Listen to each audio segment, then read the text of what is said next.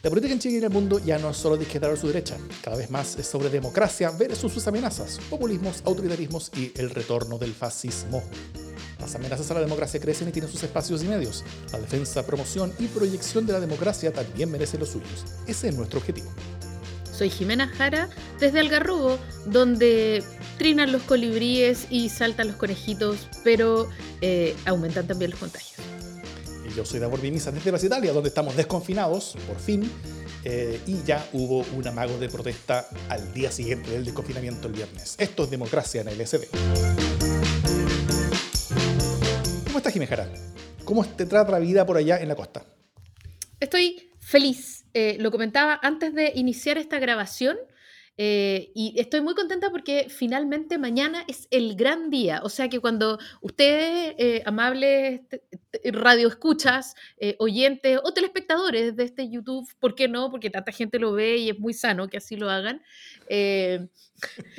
voy a estar vacunada, voy a estar vacunada y voy a estar contenta de estar vacunada. Por fin, mañana me toca mi vacuna. Llegó el momento. Muy contenta. Llegó el momento, hubo, hubo, minutos así como en que todo se ralentizó, entonces tuve miedo que ocurriera, no sé, en diciembre, eh, porque ya estaba ocurriendo como que un año por, por semana, se notó mucho el quiebre de stock, pero mm. ya estoy contenta. Y, nada lo reconoció en la autoridad, ¿eh? Y nada lo reconoció. Todos como que no, si esto es una cosa normal, que estamos acá. Y nada, no había stock. No, es un inventario, es un inventario. Claro, estábamos haciendo revisión de inventario. Y por eso estábamos, no, la, o sea, había vacunas, pues, bueno, sí, sí, y, nadie lo quiso reconocer. Pero bueno, las vacunas volvieron. No, si nos dimos cuenta, ¿cachai? Como, hey, amigo, nos dimos cuenta que están vacunando menos. No pasó, no pasó viola. claro. Bueno, y yo, me, y yo a mí me toca vacuna el día siguiente. Estamos grabando esto el martes, el miércoles es el día de la vacuna de la Jime y el jueves es el día de la vacuna mía. Con eso pueden calcular los, lo ancianos que somos. Boomers. y no somos los únicos que hemos sido vacunados, ¿no es cierto, Jimé? Esta semana, después de, que, del, del, de la increíble debacle que tuvo el gobierno en, eh, la, eh, con, con, el tema del Tribunal Constitucional y con, y con, la, y, con el, retiro del, el tercer retiro del 10%, que conversamos harto en la semana pasada con Claudio Rego, eh, bueno, cosas pasaron, ¿no? ¿Qué cosas pasaron?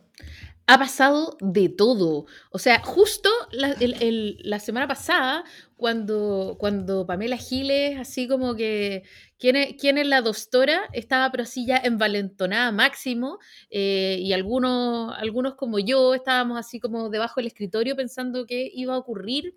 Eh, ocurrió que, que, salió Jasna Proboste, así como venía trabajando sistemáticamente y además lo ha hecho súper bien. Eh, y de ahí voy a ahondar un poco en eso, pero como eh, con su estrategia de redes sociales eh, ha logrado sacarle mucho brillo a lo que está haciendo. O sea, no solo viene trabajando sistemáticamente, sino que se encarga de explicarlo en redes sociales muy bien, ¿no? Mm. Y a mí me parece que eso merece un aplauso aparte pero empieza a emerger, ¿no?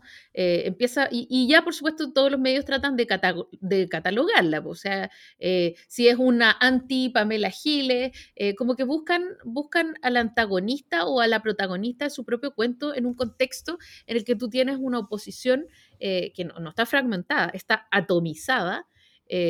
donde, donde la mayoría de los candidatos no salen ni en el meme, es literal, y, entonces, bueno, en ese contexto empieza a emerger ella eh, y claro, tiene cuatro versus dos, eh, tres y uno más o menos, y ya parece que fuera, pero así ya la super rockstar porque irrumpe en el mapa político. y además es una figura que está ligada al trabajo sistemático por los acuerdos y tal, y eso resulta mucho más seductor para este mundo como de oposición de partidos más organizados, ¿no? Eh, mm. ¿Cuáles, como señas de que, de que de verdad está ocurriendo algo? Es que, por ejemplo, Pamela Giles eh, empezó a atacarla. Ya, ya, a esta altura es como que uno dice... O sea, si los perros ladran, es porque se avanza. Eh, inmediatamente entonces Pamela Giles empezó a, alegar que había cocina, que, que ya... ¿Cómo puede ser esto que las cámaras no estén apuntando en mí en algún momento de la vida? No puede ser, es, imposible. Entonces, claro, empieza a hacer sus polémicas, ¿cachai? Empieza a decir que, que Yasna Proboste quiere salvar eh, a Piñera y empieza a ponerse también cada vez más polémica en sus apariciones en medios, como para lo que tú decís, ¿no? Capturar el foco, ¿no? Em, así que me parece que esa es una súper buena señal de, por lo menos, de inquietud mm. eh, de la abuela. Lo cual no quita que tenga una gran adhesión y tal, ¿cachai? Pero algún nivel de, preocupación ha tenido, ¿no? Eh, y otra, otra señal es que eh, Mónica Rincón, va, Mónica Rincón, Jimena Rincón, perdón, ha sentido de alguna manera que hay que ganarle el quien vive a, Yasna Proboste, se ha sentido eh, preocupada a pesar de que ella es la figura ungida de la democracia cristiana. Y entonces aparece mandando a su pingo, Matías Walker, a presentar el proyecto de, de renta universal o de ingreso universal, ya no me acuerdo si se llama renta o ingreso, porque es como. pero, pero, pero Matías Walker no era el pingo de Pamela Giles antes. Eh, esa parte no la sé. A ver, eh, explícate. no, yo, pues Matías Walker siempre estaba ahí al ladito de Pamela Giles, así como, ah, vi, vi el retiro, vi el retiro. Bueno, no bueno ya, no, no, se ha desdicho del, del, retiro, pero sí salió ayer como flanqueando, bueno, salía como presentando esta cuestión de, del ingreso, retiro, renta, whatever, pero plata universal, eh, ingreso básico universal pero por supuesto eh, eh, Jimena Rincón estaba más adelante, ¿no? Entonces él decía, estamos presentando, y tenía a los comunistas, tenía el Frente Amplio, pero igual tenía ahí enquistada a Jimena Rincón, eh, y uno dice, si esto no es por Yasna Proboste, ¿por qué va a ser? ¿cachai? así que hay señales de preocupación en el mundo político. Y, todos los partidos están pensando qué tal sí, ¿no? Esto es ese momento en que toda la gente mm. empieza a decir, ¿Qué pasaría? Empieza a hacerle, empieza todo el mundo a hacerle un espacio, al menos en sus pensamientos hipotéticos, ¿no? Y eso ya es un cambio de mapa. ¿Cómo lo vais viéndolo? Sí, yo, yo esto todo lo, lo, vería como en el, gran relato como, como, como, como, del sistema, como el régimen político líquido que hemos tenido desde, desde que empezó este podcast, ¿no es cierto? Desde, desde, desde, desde el 18 de octubre del, del, del 2019, eh, cuando pocos, poco rato después del levantamiento social, Em, la, el Congreso básicamente tomó el poder ante un gobierno que, no, que, que, que lo había abandonado, que no lo tenía. Y, y, hablamos mucho sobre este parlamentarismo de facto, ¿no es cierto? Después cuando llega la pandemia, eh, el gobierno lo vuelve a tener el poder porque, porque todo el poder pasaba por el gobierno, todas las, todas las medidas de, de, de, control, todas las medidas de salud, todas las cosas, o sea, eh, eh, pasamos de a como estado de las cosas en las que solamente el Ejecutivo tenía algo, el, real, poder para ofrecer las cosas y, por lo mismo volvieron a, a, a, eh, eh, ellos a controlar la, situación. Y, eh, con, por sus propios errores, yo creo, porque uno podría decir que el levantamiento social sí fue alimentado en parte por el gobierno, pero no fue solamente producido por este gobierno, sino por muchas otras cosas también. pero, pero, pero la situación de haber eh, tenido todo el poder en sus manos, eh, volviendo las cosas a la, normalidad, a esta normalidad de un, ejecutivo casi todopoderoso, y haberlo perdido, básicamente por sus propios errores, por haber llegado tarde, por no saber negociar bien, por haber permitido que, los, que los retiros a la AFP se tomaran la agenda, eh, por haber por lo mismo perdido toda su propia coalición de gobierno, por estar completamente solo finalmente en la moneda. Entonces, eh, este, esta cosa vuelve el péndulo hacia el Congreso y volvemos a tener ahora un parlamentarismo de facto. Ya, ya estoy casi mareado con todos estos cambios de régimen político que estamos teniendo estos, años, como, como cambios tácitos. ¿ah? Eh, entonces, eh, y, el gobierno tuvo que salir a pedir agüita porque no tenía nada. O sea, ya no tenía el, el, el, el candado del tribunal, del tribunal, Constitucional como, como, como, como veto de última ratio, ¿cachai? Eh, que, que, le, que, le, permitía guardar su espalda, ya no tenía su coalición, ya no tenía básicamente nada. Entonces ellos tuvieron que abrir un espacio de cogobierno al final para diseñar en conjunto las direcciones futuras, direcciones futuras que tienen que ver más bien con las ayudas sociales eh, asociadas a la pandemia. Y, y, ahí, bueno, por obra y gracia, eh, lo que hacen ellos es invitar a las mesas del Congreso, y por por obra y gracia del Frente Amplio, la presidencia y la Cámara de Diego Paulsen, de RN, así que eso básicamente concentra todo el poder de la oposición en Yasna Proboste ella es, una especie como de, prisma que canaliza todo el poder de un montón de fuerzas distintas y disímiles y que se odian entre sí en su persona, eh, al, estar ella sentada en este momento en, esa mesa. Y eso la convierte a ella, eh, en, al menos temporalmente, en la persona más poderosa de Chile. Creo que, eso, eh, creo que eso es claro. Hoy día la persona más poderosa de Chile no es el presidente Piñera, es Yana Proboste. Para bien y para mal. entonces, en esa situación yo creo que es, que, que, que es con la que estamos viendo hoy día eh, la, las dinámicas y eso creo que ha hecho bastante inevitable el que se empiece a ver a Yasna Proboste como más cosas, ¿ah? porque también ha sucedido de que, de que en, todos estos meses eh, hemos visto tanta incompetencia de, tantos, de, de, tantas personas, tanto el gobierno como afuera, eh, como, como la oposición y, en todas partes, que cualquier persona que, que demuestra ser medianamente competente como que el tiro es presidencializado, el tiro. como, como que es presidencializado, como, como, ah, esta es la candidata, esta, es la persona que nosotros necesitamos, este es el candidato, este, este es quien... Y es como terrible eso, porque, porque como, que, como que demuestra como una especie como de, como de carencia afectiva, como, como, como de la población, en el sentido de que, de que, de que ven una persona competente y quieren ponerla arriba al tiro.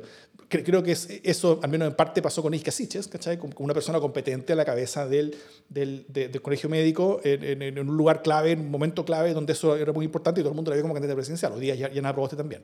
Pero bueno, además de eso, también hay ciertos movimientos por debajo y por detrás, eh, pero que sí los guardaremos para el, el SD sin censura que estaremos lanzando esta semana. Pronto les contaremos más al respecto. Me quedo con eso de los movimientos por debajo y por detrás, eh, pero eh, no voy a entrar en eso, por lo menos no en este episodio. Eh, y sí quiero como ahondar en esta idea de que Yasna Proboste es como una especie de lienzo en el que cada uno proyecta sus propias ambiciones, ¿no? Y eso también puede ser peligroso, porque finalmente hay una, es, como hay una sobreexpectativa. Y de hecho, ella no es la persona, yo concuerdo que no sé si es la persona más poderosa de Chile, porque después de todo todavía está ahí la ruleta en la sombra, eh, pero, pero sí una de las más poderosas. Eh, y ojo, eh, no es la primera que ocupa el cargo, no acaban de inventar la presidencia del Senado, pero qué manera de sacarle lustre en pocas semanas, ¿no? es decir, ha usado su cargo, es como de alguna manera la investidura le hizo bien.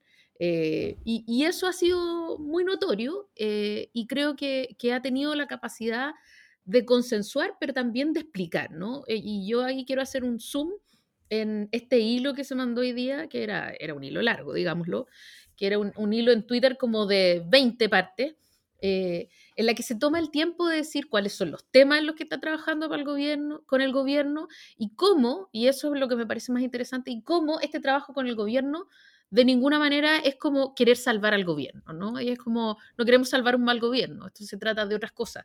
Eh, me parece que darse el tiempo de explicarlo de esa manera es tratar de mantener ella el frame de lo que está mm. haciendo, ¿no? De tratar de, encuadrar su propio trabajo y no permitir que otros vengan a encuadrarle el trabajo, ¿no? Que no venga la derecha que rápidamente ha dicho, ah, sí, pero es que esta es la, es la oposición democrática, esta es la oposición preocupada por el bien de Chile, lo cual le hace un flaco favor de alguna manera eh, a Yasna Proboste en su trabajo con los sectores más progresistas, ¿no?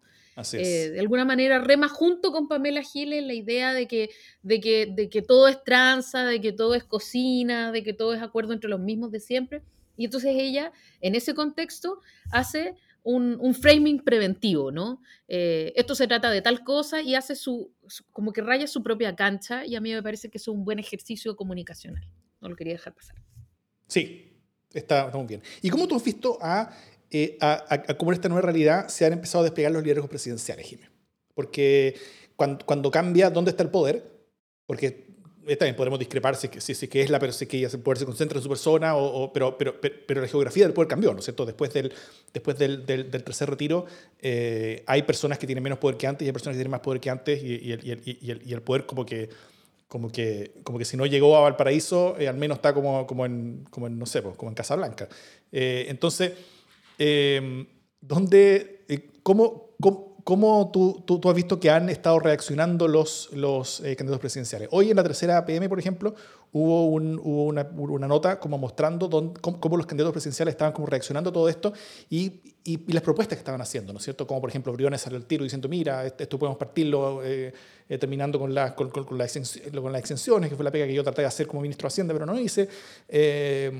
Eh, un, otro candidato más también, eh, que creo que está, eh, Sichel también estaba como diciendo que, mire, yo estoy muy en contacto con el presidente, hablo todos los días con él y, y está escuchando mucho las propuestas que yo tengo, pero sin contar nada básicamente cuáles son sus propuestas, porque básicamente no tiene. Y, y, y, otros candidatos que han estado mucho más activos en el pasado reciente, como Lavino, como Desborde, están un poquito poquito más callados, viendo, viendo cómo, se, cómo, se desenvuelve este escenario. ¿Cómo tú ves esta carrera presidencial en este nuevo, este nuevo escenario? O sea, yo creo que ha generado una, una gran inquietud y obviamente no es solo Yasna Proboste. ¿ah? O sea, Yasna Proboste es un factor de toda esta cuestión, pero, pero evidentemente no es solo Yasna Proboste. O sea, el golpe que analizábamos en el podcast pasado, que recibe el Ejecutivo a propósito del Tribunal Constitucional, eh, inclina sí o sí la balanza. Aun cuando no hubiera existido una Yasna Proboste, evidentemente el gobierno pierde poder sí o sí. Eh, además, ha ocurrido que eh, Yasna Proboste lo ha encausado, eh, pero, pero cuesta pensar en, liderazgos como presidenciables que además estén encausándolo. O sea, creo que mm, Jimena Rincón intenta adelantarse a Yasna Proboste y se nota mucho el codazo por salir ella primero en la foto como, muchas veces se le notan a Jimena Rincón. Eh, ay, perdón, es tu candidata. Eh, pero, pero, em, pero no creo que, o sea, como hay otras eh, fuerzas que también están incómodas. O sea, claro, sale Briones a decir, uy, qué, buena idea movernos hacia la izquierda si tan solo hubiera tenido una oportunidad de influir en, en este gobierno, ¿no? y sale también Sichel, uy, también, como si el, el, gobierno, lo que tú decías, el presidente me está escuchando, eh, ahora le estoy diciendo otras cosas, básicamente. Entonces, eh, hay como una obligación de responder. Yo creo que la Lavín está hoy día enredado en otro rollo más grande, que es, el, que es la teleserie con, con Evelyn Matei, ¿no? que ahí hay, hay, otro cuento. Entonces está como, eh, está aprovechando este relativo silencio de la, de la derecha, de los presidenciales de derecha, para poder tratar de, pasarse a Evelyn Matei, ¿no? de, repasarla y de resolver eh, una candidatura a su favor, porque ahí hay una teleserie bien interesante. Esa, eh, eh, en esa teleserie, esto es algo que yo, nunca entiendo, porque siempre iba a ocurrir este momento, siempre iba a ocurrir el momento en el que la UDI iba a tener que decidir si ir con dos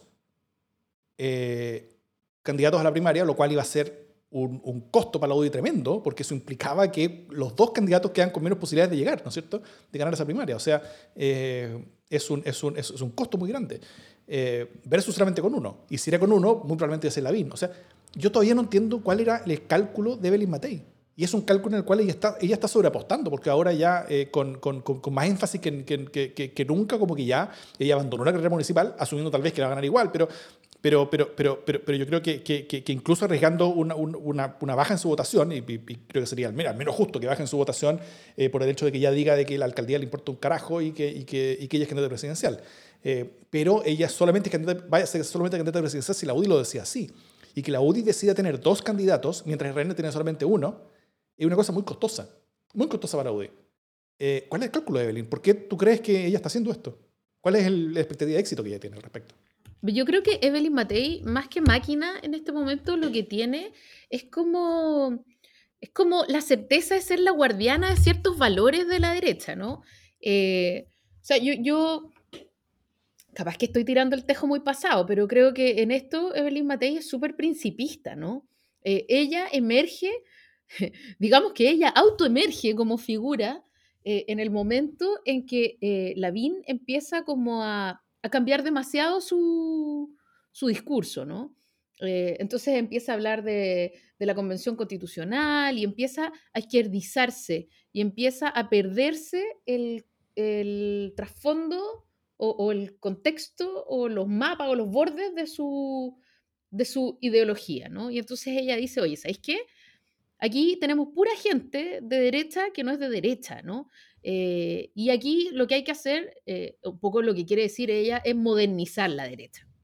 Pero yo soy de derecha. Entonces alguien tiene que hablar por la derecha. Yo siento que ella se arroga a sí misma este papel como de portavoz de una derecha con mm. principios de derecha, con capacidad de modernizarse y de ser democrática, pero sin ganas de dejar de ser de derecha, ¿no? O sea, tú miráis a Evelyn Matei, eh, con ella el clivaje izquierda-derecha no está acabado.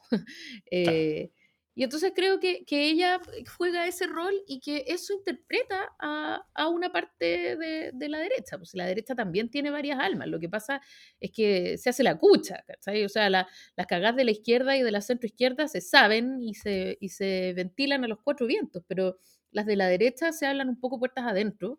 eh, pero, pero también e, ella interpreta una de las almas de la derecha que es importante, ¿cachai? Eh, entonces, no sé, pregunta, por ejemplo, eh, ¿quién es hoy día el candidato o la candidata de los grandes empresarios en Chile?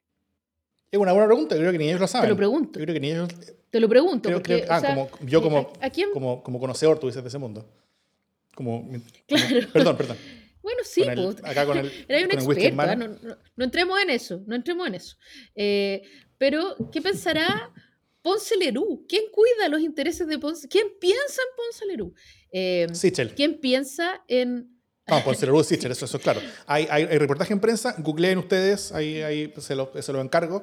De esos volvieron a salir cuando, cuando Sichel fue nombrado eh, eh, director ejecutivo de. eh, presidente ejecutivo, ¿cómo se llama? Vicepresidente ejecutivo de Corfo. Ahí hay, hubo reportaje en el mostrador. Para que lo googleen y cachen más o menos cuál es la relación. No importa. Dale, perdón. Ya, pero ¿quién representa? Entonces, ya, ok, no a Ponce Lerú, pero ¿quién representa a otros, cachai? Eh, ¿Quién es el candidato de, de esta, de, de Juan Sutil? Eh, bueno, por las declaraciones de Juan Sutil parece que fuera Cast, pero... em, pero hay un empresariado que sabe que va a tener que asumir eh, mayores cambios, probablemente sociales, pero está tratando de perillar para que sea lo menos pro- ¿Lavín ofrece garantías a ese mundo? No, la no ofrece Y yo, garantía de ese mundo. Francamente creo que, o sea, Lavín es un gallo muy impredecible, Mm. muy impredecible, o sea, es capaz de armarle un relato a cualquier cosa. Eh, y así lo ha hecho, o sea, pasó de ser el defensor ultra de Pinochet en la Revolución Silenciosa a decir, eh, teníamos anteojera, éramos unos fanáticos, no, nada que ver, nada que ver, ese, como, ese, ese no era yo, nada que ver, yo estaba súper equivocado. Hablemos de otra cosa, ¿cachai? Era joven, necesitaba el dinero. Pero es capaz de generar esa, esa solución de continuidad, ¿cachai? Entonces, por supuesto que es un gallo impredecible y no sé si eso le ofrece garantías a los empresarios. Sí. Tampoco sé por qué estoy pensando en el bienestar de los empresarios, pero creo que eso de alguna manera explicaría eh, que no se defina bien todavía el, el- el mono. Eh, puede ser. Eso, eh, creo, que, creo que buena parte de, que hay tanta confusión dentro de la derecha tiene mucho que ver con eso, con que, el poder económico todavía no se decide. Como que ellos también están mareados con, todo esto y no entienden muy bien y creo que están muy divididos con respecto a cuál es el camino. Hay muchos que creen que Lavín es el camino porque, porque, porque Lavín puede contener, eh, po- porque la misma como ductilidad y liquidez de Lavín puede contener como las pasiones sociales ¿ah? y puede lograr un desarrollo económico con paz social, que es algo que, que, que lo que antes lograba la concertación. Y, y- y- muchos creen que, el- que la centroizquierda ya no, ya no tiene ese poder, ese, ese, ese superpoder. Eh, eh, lo- eh, hay, hay otros que probablemente ya desconfían tanto de Lavín por su excesiva liquidez que, que ven en Sichel tal vez una, una, una, una figura más, más controlable, tal vez. Eh, yo creo que están equivocados. Una figura estable ideológicamente. Creo que, creo que están que no ha equivocados tenido con eso. ningún cambio de mentalidad, que no, no ha transitado en el espectro político. Sí. Un gallo que siempre ha estado donde mismo, ¿no? Y, eh, y yo creo que, que, que en Matei hay, hay muchos que ven una cierta estabilidad, una, cierta como, como, como, eh, como cosa correcta de, de una derecha más tradicional, de algo más de algo a lo que estamos acostumbrados, ¿no es cierto? Creo que, creo que hay tanto cambio social, tanto cambio de paradigma en el último tiempo, esta nueva constitución eh, les abre un escenario tan desconocido que yo creo que muchos quieren, ah, quieren como, como, eh, como aferrarse a algo, ¿no es cierto? Y probablemente Matei es, es aferrarse a algo, es aferrarse a algo conocido. Eh, a pesar de que Lavín probablemente es, es- es- es- tan protagonista de la política como Matei, sino más todavía, pero, pero, pero yo creo que, que Matei viene algo mucho más eh, tranquilizador y reconocido. A diferencia de Desbordes, en el cual viene al demonio. O sea, para ellos, ellos, ellos prefieren un candidato centro-izquierda con Desbordes, porque Desbordes implica una derecha que socialmente ya, ya deja de ser de ellos. Y eso es algo que, que, que- que en forma de largo, que, que en forma como estratégicamente y de largo plazo, en forma estructural, es una pérdida de poder mucho, más, mucho mayor para el mundo empresarial que, eh, que un gobierno de centro-izquierda, o de izquierda incluso. Exacto. Eh, el, el- el tener una derecha socialmente popular, eh, o sea, ellos aguantaron a Pinochet siendo socialmente popular y, na- y- y- y nada más, nunca ha habido otro. El, único eh, como jefe de Estado o jefe de gobierno, para no decir presidente, eh, de, de- de derecha que no ha sido de la élite en la historia de Chile es Pinochet. Y, y, de fuerte sería un segundo. Entonces, pa- pa- para ellos yo creo que, que- es pánico eso. Claro, y aquí o sea, hay gente que cree que también Briones podría ser un buen candidato en ese sentido y podría serlo para un tipo de empresariado. Pero hay otro tipo de empresariado, claro, hay otro eh, que, que es un, tampoco salen los memes, eh, hay otro que es un empresariado que es como, que, es más tradicional, ¿no? O sea, esta cosa Evelyn Matei la encarna, ella la encarna, ¿no? No solo porque es hija de, Fernando Matei, sino que porque, porque nunca eh, ha abjurado de sus pensamientos, ¿cachai? No, no, ha, no ha dicho, a diferencia de Lavín, no ha dicho como, no, chuta, que estaba perdido. Eh, ella ha ido resolviendo de otra manera su tránsito ideológico, eh, ha logrado situarse en una derecha democrática o en el juego, en, en, las reglas del juego democrático con mucha habilidad, pero sin abjurar del mundo en que viene. Y yo creo que se les ofrece efectivamente certeza, ¿no? O sea, yo creo que hay algo en ella de, todavía es como la regalona de, de ¿cómo se llama este caballero? que, se, que Sergio Norfrejar, ¿cachai? Em, y va siendo la única que va quedando eh, básicamente con vida o con algo de proyecciones, ¿no? Porque Alamán. Sí. ¿Para qué decir Piñera, que ya está como doblado sobre sí mismo, ¿cachai? Y Espina igual. Eh, entonces... Piñera está enterrado bajo una montaña, eh, bajo una montaña de gladiolos. Entonces, finalmente, ¿quién lo iba a decir? La única de la patrulla del desierto que fue a sobrevivir fue Evelyn Matei. Entonces, hay algo ahí de, de cariñito. La vieron crecer. Sí. Y bueno, y Briones, tal como tú decías, efectivamente no está haciendo los memes hoy día y y fuera como estos panes caros y cosas así, no, yo, no lo, yo no lo he visto con una participación. O sea, creo que está súper errático. Creo, creo que es sorpresivo eh, en forma negativa. A mí me sorprendió lo, lo, errático que ha sido su, su candidatura. Y, y, y, y, no creo que hasta ahora el, el, el, aporte sustantivo haya sido mucho, como que nos está demostrando por qué dejó el Ministerio de Hacienda eh, por una candidatura presidencial que no se ve avanzando en, en, muchas direcciones. Yo creo que está marcando así como, sé que Marcelo Díaz, ¿no es cierto? Otro que, eh, los medios dicen, perdón, ¿tú también eres candidato? ¿Quién eres tú? Eh, y, claro, con eso está, ahí, le falta, le falta yo creo que un buen, buen tuco. ¿Y cómo es del, del otro lado? Del otro lado, o sea, hay pura fragmentación, ¿no? ¿Cachai? O sea, estamos todos en el margen de error. Eh, en, el, y es literal, eh, en el lado de la centro izquierda, ¿no? Salvo Jadwe, que, que, se encarga muy bien de coquetearle al, al Partido Socialista y de tratar de, de, granjear votos donde pueda. Eh, no, no, hay otros candidatos que tengan proyección, la verdad, hoy día por lo menos las encuestas no te muestran que nadie esté creciendo y es un poco triste eh, y lo digo con mucho cariño por el mundo PPD, eh, ver a Heraldo Muñoz diciendo que no, a ver, si yo justo, justo iba subiendo en las encuestas, así que no me tiren para abajo, porque yo, cualquier día doy el heraldazo, ¿cachai? O sea, no, pues amigo, no es así. Entonces, em, en, en, la centro izquierda está mucho más líquido, aun cuando está definido, se supone quiénes van a ser los candidatos. Uno francamente no sabe quién, quién va a ir a votar esas primarias. Eh, y, qué van a mover eh, quienes resulten de esa primaria, así como están eh, concitando afecto.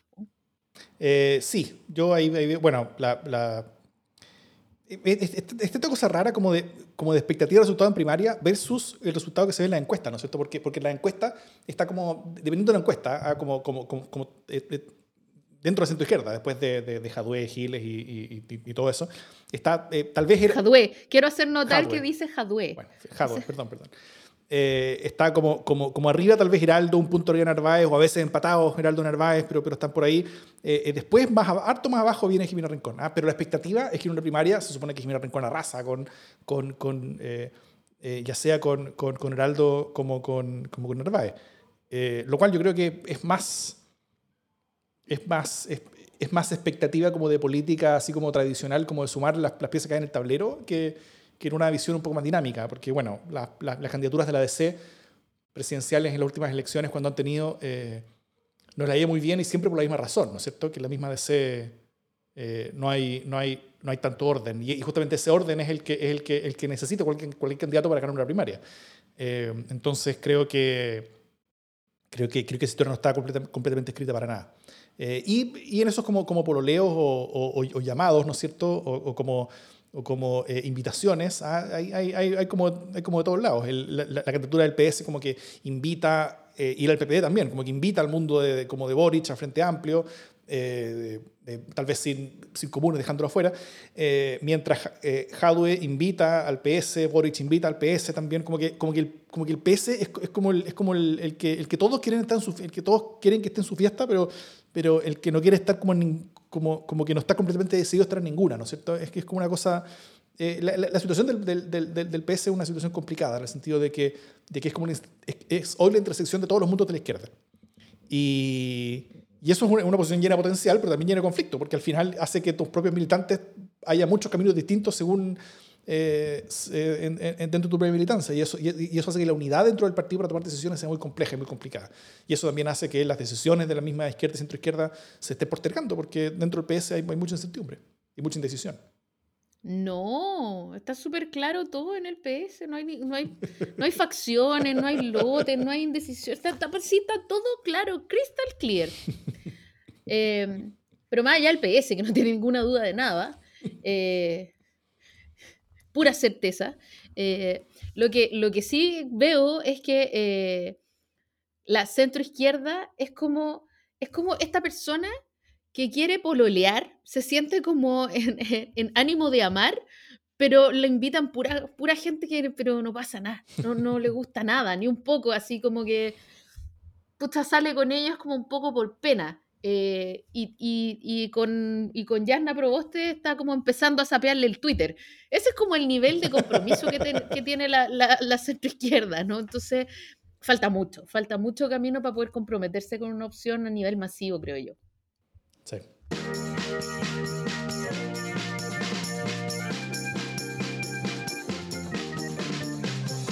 Un espacio de publicidad. Solamente un recordatorio que tenemos eh, este espacio y oportunidad y esta, esta eh, invitación para que nos ayuden y sean parte de la construcción de democracia en LSD para tener más y mejores podcasts hacia el futuro. ¿Cómo se hace, Jiménez? No sé, no estoy, no estoy preparada para esta pregunta. Debería llamar a la subsecretaria Daza. Supongo que una pregunta retórica. la subsecretaria Daza va a responder la pregunta inmediatamente en, lo cualquier, en las notas de cualquiera de nuestros podcasts o en el, o en el, o en el chat que estamos publicando en este momento. Vamos a, eh, tenemos el, el, el, link de Revenue en el cual nosotros estamos aceptando aportes. Lo que ustedes quieran, un aporte de, puede ser lucas mensual, dos lucas mensuales, 15 lucas mensuales, lo que ustedes quieran y crean que nosotros merecemos y necesitamos para eh, continuar con este, con este proyecto. Ya hemos tenido muchos podcasts, hemos hecho la Ultra, hemos hecho Democracia y Diálogo, hay otros más que estamos haciendo y queremos contarles. Y como agradecimiento para todos quienes nos, eh, nos aportan, todos los ya varios que, que, se han sumado eh, a, a, este, a, este, a este mundo, de, de a, este, a, este, pequeño mundo de colaboración, eh, les, les, entregamos a todos un podcast adicional al mes que lo llamamos LSD sin censura. ¿Cómo han estado los, los anteriores, Jiménez? Eh, yo creo que el primero fue super hit, del segundo no tuvimos tanto, tantos comentarios, así que yo creo que quizás guateamos un poco, pero el próximo se viene así, pero de, de lujo. Puro filete, puro Europa, puro joya. Así mismito. Eh, y justamente, bueno, eh, en los próximos días vamos a estar mandando el, el, a, a, nuestros eh, amigos suscriptores eh, y, aportantes el nuevo capítulo de, de, de, LCD sin censura, donde vamos a hablar, por ejemplo, sobre qué está pasando en la DC con Proboste, que es una buena pregunta, eh, y, eh, y, otras cosas más, y también sobre algunos proyectos más que ya están andando y otros que nos gustaría. ¿Pero tenéis como papitas, así como información fresca? Sí. Por, no, cosas por detrás como, y por sí, debajo, sí, sí. ¿cómo era?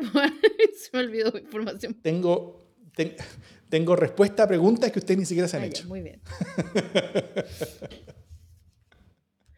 Oye, y el carrete, perdón, es que estamos, ya que estamos en la parte de los avisos para ah. la comunidad parroquial, a mí lo que me interesa es, por supuesto, tener este, este sin censura, pero, pero también el carrete, vamos necesitándolo. Sí, pronto vamos a mandar un, eh, esta semana no, no, lo vamos a poder hacer, pero para la próxima va, eh, un, un formulario para que se inscriban y nos juntemos en un Zoom, lo vamos a hacer el viernes justo antes de la elección. Yo creo que la próxima, el próximo martes vamos a tener un, un, martes que ya no vamos a hablar sobre candidatos presidenciales, nada, vamos a hablar sobre lo que viene en la elección, ¿no es cierto? Eh, va, va, a ser la previa electoral y, eh, y, vamos a hacer además un carrete con la previa electoral el viernes antes, an, antes de eso, porque tanto la Jimmy como yo probablemente el día de la elección vamos a estar como, en los días de la elección vamos a estar con, en nuestras cosas, pero eh, en la previa vamos a juntarnos para, que, para compartir y para eh, copuchar y para y para nada, pues plantear expectativas. Acuérdense que hay ley seca, acuérdense que hay ley seca. Exacto, va a, haber, va a haber ley seca, así que nosotros vamos a estar con las botellas abiertas, eh, em, no respetándose la ley seca desde nuestros hogares, por supuesto, así que nadie nos puede tomar detenidos, pero eh, siendo responsables, siendo, siendo, siendo entusiastas, vamos a estar eh, corriendo el alcohol ese día.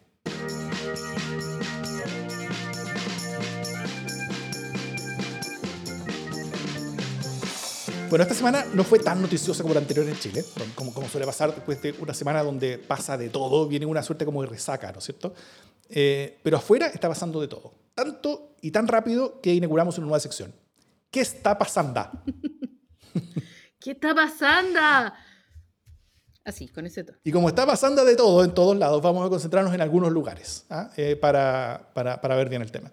Pero en algunos, no todos. O sea, es decir, no vamos a hablar hoy día sobre Perú, donde la segunda vuelta va a ser disputada por dos candidaturas sin apoyo, que casi nadie quiere ver en Palacio, en Palacio Bizarro, ni sobre Bielorrusia, donde ya por meses sigan los enfrentamientos entre la policía y la población que aún no acepta que el presidente Lukashenko se robó la elección, ni sobre Myanmar, donde las personas se enfrentan contra policías militares en las calles luego un golpe de Estado defendiendo la democracia, ni sobre Hong Kong, donde la dictadura china está terminando de imponer su voluntad sobre la ciudad, haciendo desaparecer la promesa de una nación, dos sistemas, a la que se supone que aún le quedaban un par de décadas por delante, con la condena y encarcelamiento de los principales disidentes de las protestas del 2019 y la imposición también de nuevas reglas electorales con las que la mayoría del Parlamento local va a ser designado ahora por China y los pocos electos van a, ser, tener que ser aprobados por una comisión eh, controlada desde China.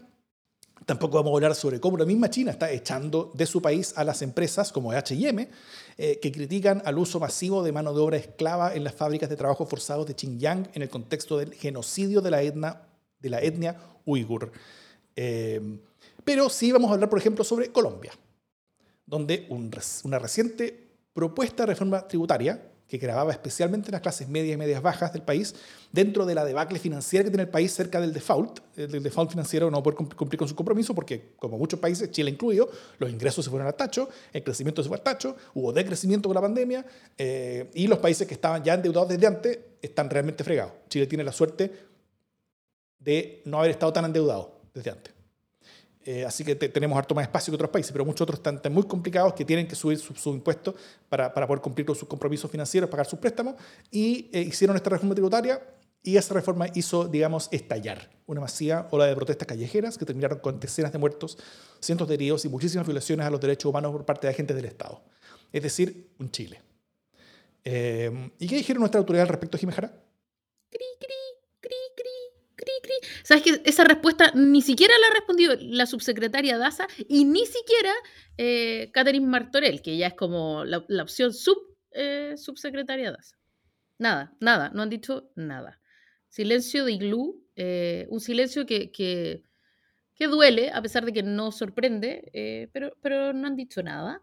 y los colombianos han llamado a toda su, a toda su gente a manifestarse, ¿no? O sea, bueno, palos porque bogas, palos porque no bogas.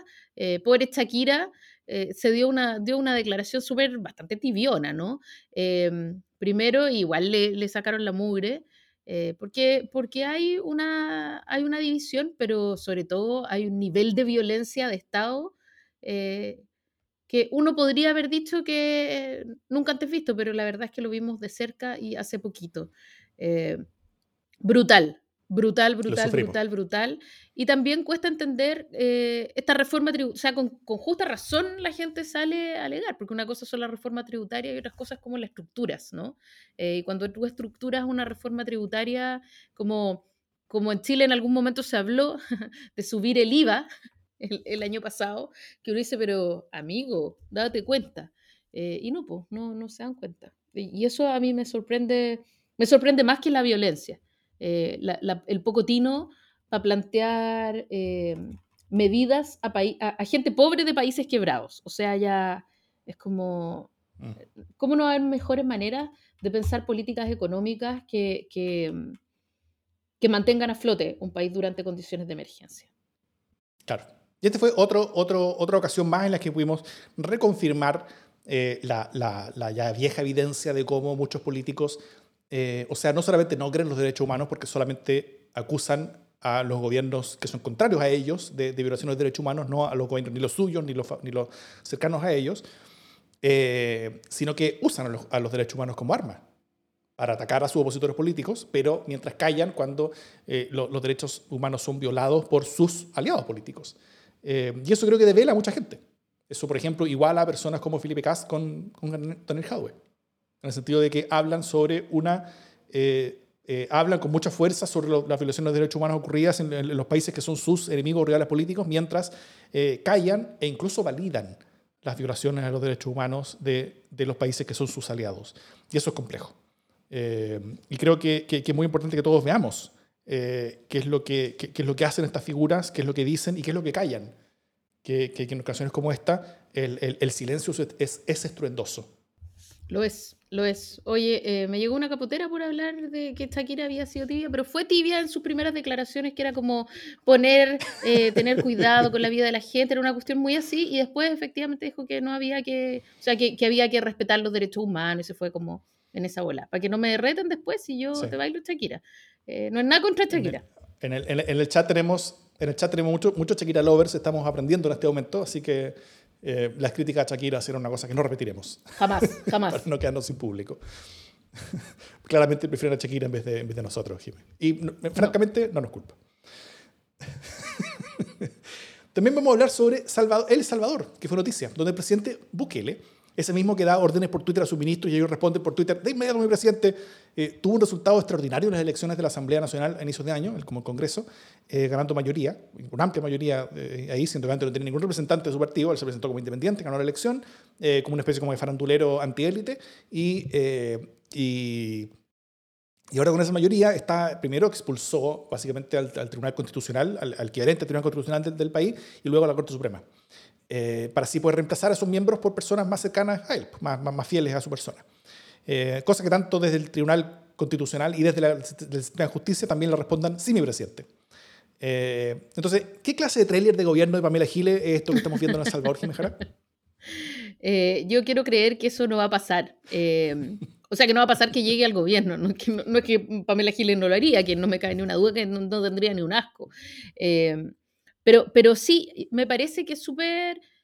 Eh, quiero partir por quizás una cuestión bien mínima, eh, que parece de forma pero que no lo es, y es cómo las redes sociales sirven para dar órdenes administrativas eh, y como para hacer crecer un poder basado en el ímpetu personal, en el apetito, en la ambición y en el pasarse por encima de las instituciones en la idea de que tienes el mandato del pueblo, ¿no? Efectivamente, él después e, es súper votado y eso de alguna manera hace imparable eh, su poder desatado y de hecho él dice que, que, el pueblo no lo mandató para negociar, ¿no? Lo, lo, lo cual no es cierto, porque en el fondo toda la, todos los mandatos tienen un, un contrato eh, con funciones eh, y entre esas funciones no está la de disolver la Corte pero, o, de sacar a los miembros de la Corte, pero, pero él se apoya en esta, eh, comillas, legitimidad eh, y usa las redes sociales un poco como las usaba Trump.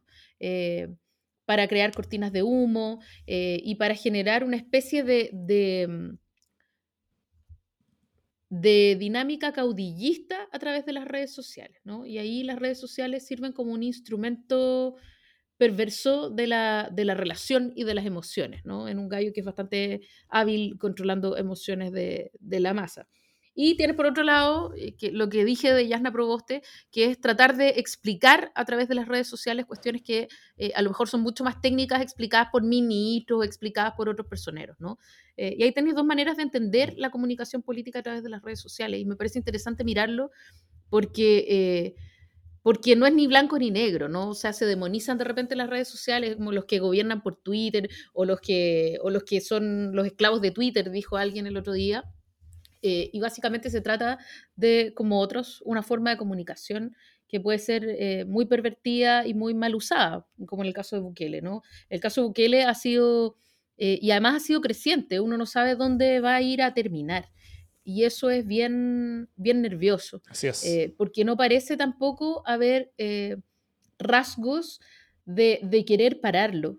Y eso es también lo que ocurre, creo, cuando eh, no hay legitimidad en las instituciones, que finalmente una institución con un vocero, que es una persona con, cierto carisma, con cierto poder o con cierta legitimidad, puede pasar por todas las demás instituciones porque las instituciones dejaron de importar.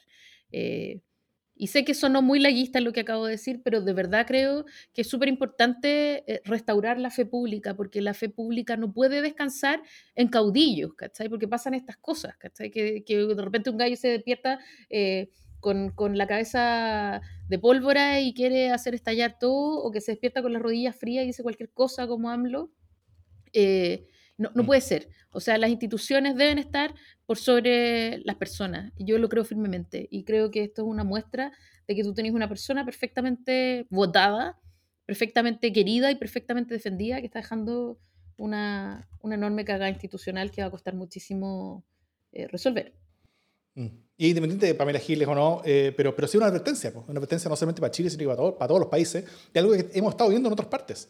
Quizás con estilos levemente distintos. Eh, Bukele no es lo mismo que Trump, como, como tampoco es lo mismo que, que, que, un, que un, Erdogan, como tampoco es lo mismo que un...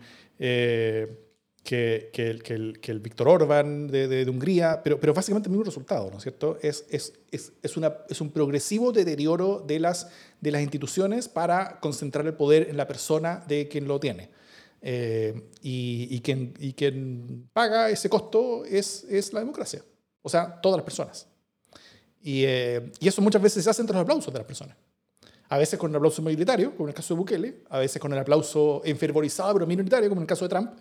Eh, eh, y, y, yo creo que, que, que, es un camino que ya estamos viendo en muchas partes y sobre el cual tenemos que tomar muchas cartas en el asunto para, para, poder resolver. Tal como lo, lo, lo, vimos creo que la semana pasada o la anterior, si solamente tuviéramos una, algo así como una construcción constitucional justo delante de nosotros, cosa de poder construir nuestro sistema, eh, nuestro sistema político y, nuestros, y nuestro régimen, eh, eh, régimen político pensando en minimizar ese riesgo, sería una muy buena idea. Es así. España. También en España hubo elecciones autonómicas en Madrid que es como una especie como de, como, elección local ultra importante, por razones evidentes, en la capital. Eh, la previa es que la líder local del Partido Popular, Isabel Díaz Ayuso, comenzaba a surgir, ¿ah? como que, leía muy bien, a pesar de que, de ella, ella, ella, tomó el tema de la, pandemia muy, muy desde la libertad, ¿ah? como, como, no cerrar las cosas en Madrid, eh, y tuvo resultados muy malos en cuanto, en cuanto a contagio, en cuanto a muertes también para, eh, para España. Pero aún así era muy popular, por eso mismo, por, por la consistencia que tuvo en, en, en, en abrir más las cosas eh, comenzaba a surgir como una posible candidata a la presidencia de España. Entonces, por eso estas elecciones autonómicas se transformaron en, una especie como de, como de, como de preelección nacional. Eh, así que el, PSOE y Podemos hicieron lo que pudieron para interponerse su camino, ¿no es cierto? Pablo Iglesias, por ejemplo, el fundador de Podemos y vicepresidente de España, dejó esa vicepresidencia para poder competir en las autonómicas de Madrid. Y fue una debacle. Eh, el PP tuvo 65 diputados, casi el 50% del total lo tuvieron ellos solos. El PSOE sacó 24, con su peor resultado histórico. O sea, es como un poco más de un tercio que el que el PP tuvo el PSOE en Madrid, lo cual es un, desastre. Luego vino Más Madrid, que es la plataforma del ex Podemos Íñigo eh, Rejón, con también 24, empatando con el PSOE, lo cual una fuerte señal. O sea, el, que se fue del Podemos terminó empatando con, con, con, el PSOE. Y luego vino la ultraderecha con el, de, de Vox con 13. Y último salieron Podemos con 10 y Ciudadanos de España terminó, no, eh, eh, no sacó ninguno, terminando básicamente su, su camino de, de, rápida implosión como partido, que, que han desaparecido y han tomado puras malas decisiones en los últimos dos años y, y han desaparecido completamente como, como fuerza electoral. Eh, y bueno, como resultado de una dramática conferencia de prensa de hoy, hoy martes, Pablo Iglesias no solamente reconoció la derrota, no solamente renunció a todos sus cargos partidarios y de todo tipo, sino que además renunció a la política. Dijo básicamente, me voy para la casa. Entonces, Jiménez, dos preguntas. Se dice que la política de España funciona como tres o cuatro años adelante de lo que va a ocurrir en Chile. ¿ah? El Frente Amplio tiene que estar preocupado con, lo que están viendo con esta, con esta debacle del Podemos allá. Y la segunda pregunta, eh, sobre Pablo Iglesias, ¿se puede ser más millennial?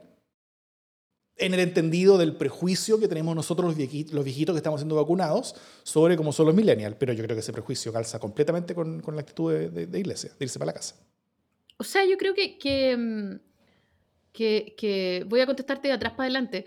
Yo creo que eh, hoy día hay, a pesar de que, de que Pablo Iglesias no es millennial eh, estrictamente, hay como hoy día hay una, dice como millennial descripción gráfica y Pablo Iglesias en todas sus fases, ¿no? En su fase de héroe de la República, ungido, eh, la historia comienza conmigo. Eh, en su fase de me retiro a mi finca a criar, pero como quien se va al frente de batalla, eh, y, vuelve así como entre espaldarazo y se hace un video, un video, no sé si ustedes se acuerdan de él así volviendo después de, no sé, estar cambiando pañales, ¿cachai? Ya bien, bacán, por la crianza compartida y todo, pero, pero weón, Fue, un, fue un postnatal, loco, ¿ya? Sé que para algunos hombres eso parece heroico y realmente aterrador, pero pero loco, estaba cambiando pañales. Paren las prensas, lave los eh, platos.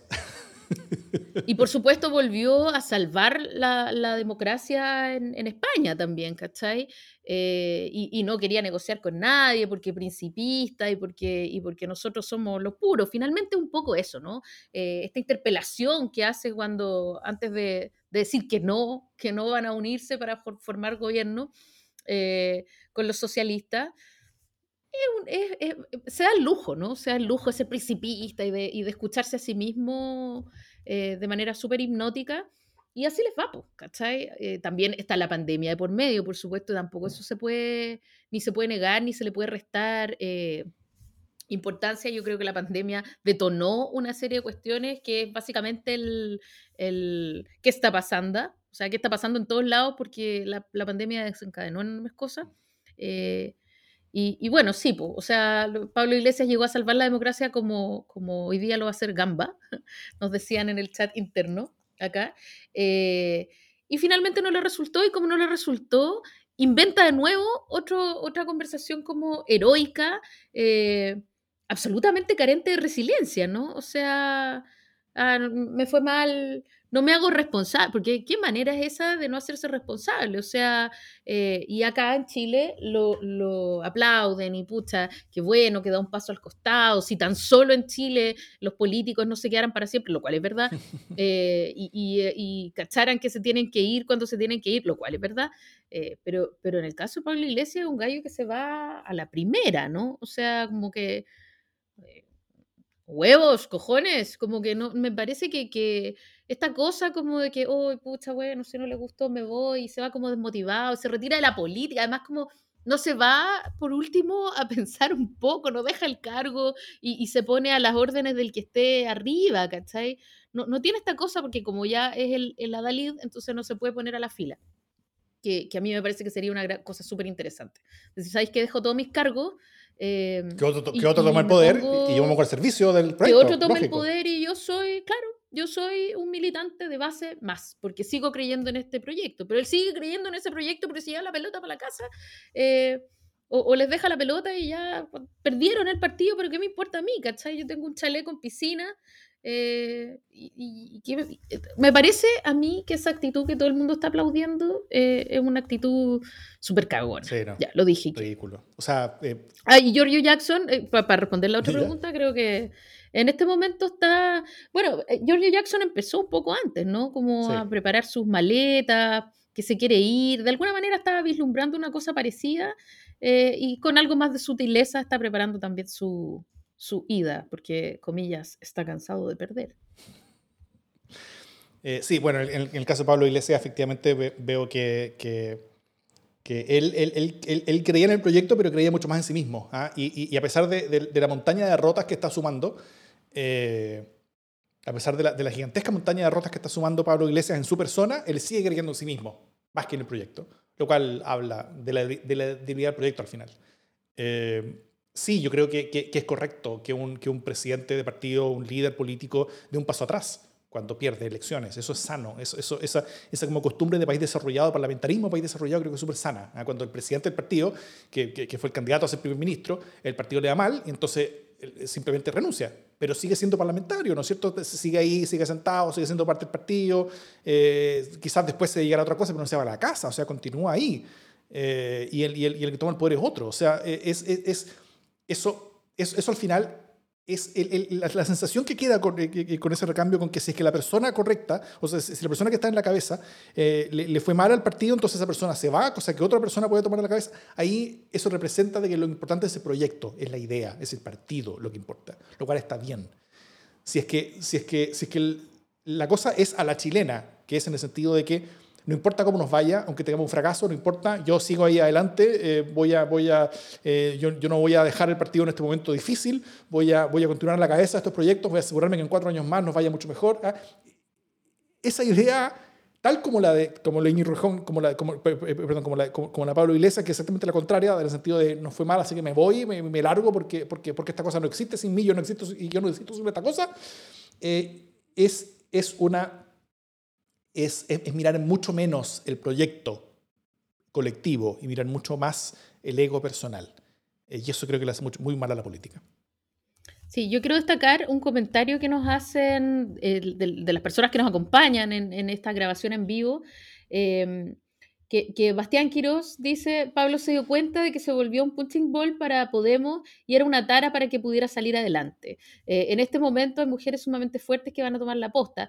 Yo Sí, yo siento que, que, efectivamente se puede, o sea, la política se pone a veces muy dura y tal, em, pero, pero eso no sé si justifica, yo en mi opinión no creo que justifique el irse eh, de todo para siempre, ¿me entendí? O sea, eh, sí, yo creo que uno puede seguir en la militancia de base, eh, él se retiró hasta del partido, ¿no? Y, bueno, tiene derecho a hacerlo, tiene derecho a tener una vida tranquila, tiene derecho a hacer lo que se le cante, ¿no? Y tiene derecho a no tener eh, problemas internos y no pelearse con nadie más y, no cortarse el pelo tampoco. O sea, puede hacer lo que quiera, por supuesto. Pero, pero eso en términos políticos es, renunciar. Eh, y, eh, que él le ponga a esa renuncia eh, un, relato de grandeza y de quiero darle el espacio a otro y por este sendero que hemos caminado y hemos abierto pasarán otros. Está, todo muy bien, pero no te quedaste. Eh, y es legítimo, pero, pero la política se hace con constancia.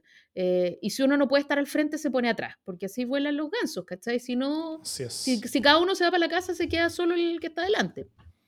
Esto, esto fue una demostración de liderazgo, yo creo. Creo humildemente. No fue una demostración de liderazgo, sino que fue una performance. Que lo mantiene él como protagonista, incluso en la derrota. Intentando levantarlo a él como una especie como de como, como montaña moral. No, amigo, amigo no. Amigo, entiende, éntate. Eh, para mí el ejemplo es Bernardo Leighton. Bernardo Leighton, después de ser ministro del Interior, se puso al servicio del partido. El partido dijo que queremos que sea diputado en tal parte porque sabemos que voy a ganar y con eso vamos a asegurar un diputado más. Ahí estoy, diputado. Fue diputado después de ser ministro del Interior. ¿Quién en Chile ha sido capaz de hacer esa weá después? Nadie. Porque el ego es más grande que el proyecto. Yo, yo quiero decir, voy a decirlo y, y, vengan de a uno. Eduardo Frei Ruiz Tagle. Eh, yo quiero decir que Eduardo Frei Ruiz Tagle no puede decir lo que quiere en su gobierno.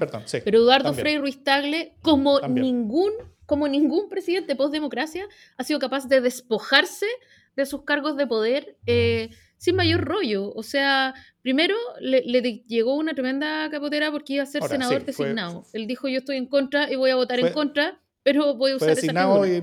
Y, Votó en contra. Pero, pero está bien, hay, hay, hay, al menos un recorrido de parte del camino que hizo Benito Leighton. No, no tanto, pero, pero fue en esa dirección. Pero ¿quién, pero ¿quién le dice a Eduardo Frei Ruiz Tagle, quién le dice presidente? A todos los otros expresidentes se les sigue siendo presidente. Eduardo Frei Ruiz Tagle se le dice Frei. Eh, creo que, que en el fondo, sin grandeza, pues tampoco era el momento de hacer grandes gestos, eh, pero sí, o sea, se bajó de la silla y ahí está la silla, y fue capaz de irse a sentar a otro lugar bastante más modesto, haciendo bastante menos ruido. Eh, y a mí me parece que eso es una buena actitud en la política sin tener que irse necesariamente. Esto fue el ¿Qué está pasando? de esta semana.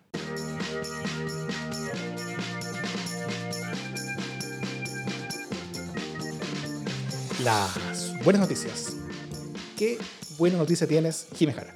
Em, mi única buena noticia eh, es el crossover de, eh, de el, profesor Rosa bailando maravillosamente bien y Guruguru, que ya no, o sea, no se puede decir más, em, como con, con MC Hammer, retuiteado por MC Hammer. Eh, y me parece que lo dio vuelta eh, no sé de qué manera eso se relaciona con la estabilidad democrática, pero sí te puedo asegurar que por lo menos quienes vimos ese, video, es fundamental, ese video sentimos un nivel de, bienestar, de conexión y de unidad con nuestra infancia y con, nuestro, y con nuestros congéneres, con la especie humana en Chile. Eh, solo, solo parecido, solo comparable a la selección, eh, nivel de fervor que yo por supuesto no comparto. Entonces esto me tiene pero transida de emoción, he visto 10.000 veces el video eh, y creo que le hace bien a la democracia eh, ver al profesor Rosa bailar. Punto. No sé, no sé bien cómo conectarlo, pero pucha que me tiene contento. Muchos conflictos sociales y políticos fueron derribados, al menos temporalmente, gracias a ese video que nos unió como país. Y nada, nos unió como país desde la última vez que ganamos tanto como desde la última vez que ganamos la Copa América. Así que yo creo que, eh, eh, que, fue un momento histórico importante y es importante relevarlo. Muchas gracias, Jimmy, por esa muy buena noticia. me encanta. Davos lo dijo mucho mejor que yo. Bueno, mi buena noticia es que el, el, amigo del podcast, que estuvo aquí con nosotros hace, un par de meses, Sergio Toro, cientista político, acaba de revelar unos datos que todos estamos esperando, ¿ah? que son los de la participación por edad en el plebiscito de octubre. Y muestra que el aumento de la participación se concentró entre quienes tenían entre 20 y 34 años. O sea, justamente quienes menos participaban antes. Por ejemplo, en las presidenciales del 2017, como que ahí, ahí comparan por resultados. Y esas son muy buenas noticias para el futuro de la democracia, porque si, estos números se mantienen en las elecciones de, de, la próxima semana, en mayo, van a convertir a este proceso constitucional en el gran reencantador para la democracia de toda esta generación que le veía más desde afuera que como parte de ella. Eh, así que yo creo que eh, este potencial de que sintieran esta nueva constitución como propia, al menos yo creo que partió muy bien. Y la segunda buena noticia que tengo eh, es, es Gamba. Gamba se declaró hizo, una editorial y se declaró como un medio defensor de la democracia, acuático. Uno de estos medios así, eh, eh, ultrones, que como que payasean y, y, lo hacen todo por el clic, dijeron, no, tenemos una responsabilidad histórica con, con la democracia, vemos que, se está, vemos que, que, está en riesgo, así que mm, cambiamos nuestra editorial y, y ahora queremos salvar la democracia. Lo cual, por un lado, un poquito Pablo Iglesias de, de, de, su parte en el sentido de, de, vamos a salvar la democracia, pero, eh, pero, pero, por otro lado, bienvenidos también a este pequeño club donde algunos eh, con, con, una actitud mucho más humilde que esa, pero, pero sí aspiran a ser un grano de arena en, eh, en la construcción de una mejor y más, y más robusta democracia hacia el futuro, como este humilde, esta humilde tiendita de democracia en el SD. Sí, yo creo que eso es una súper noticia. Está bien que, lo, que se lo tomen en serio. Quizás se subieron arriba del piano, pero se prefiere eso a, no darse cuenta nunca de cuáles son las responsabilidades que se tienen. Bien por Gamba. Muy bien. Dicho todo eso, esto es democracia en el SD.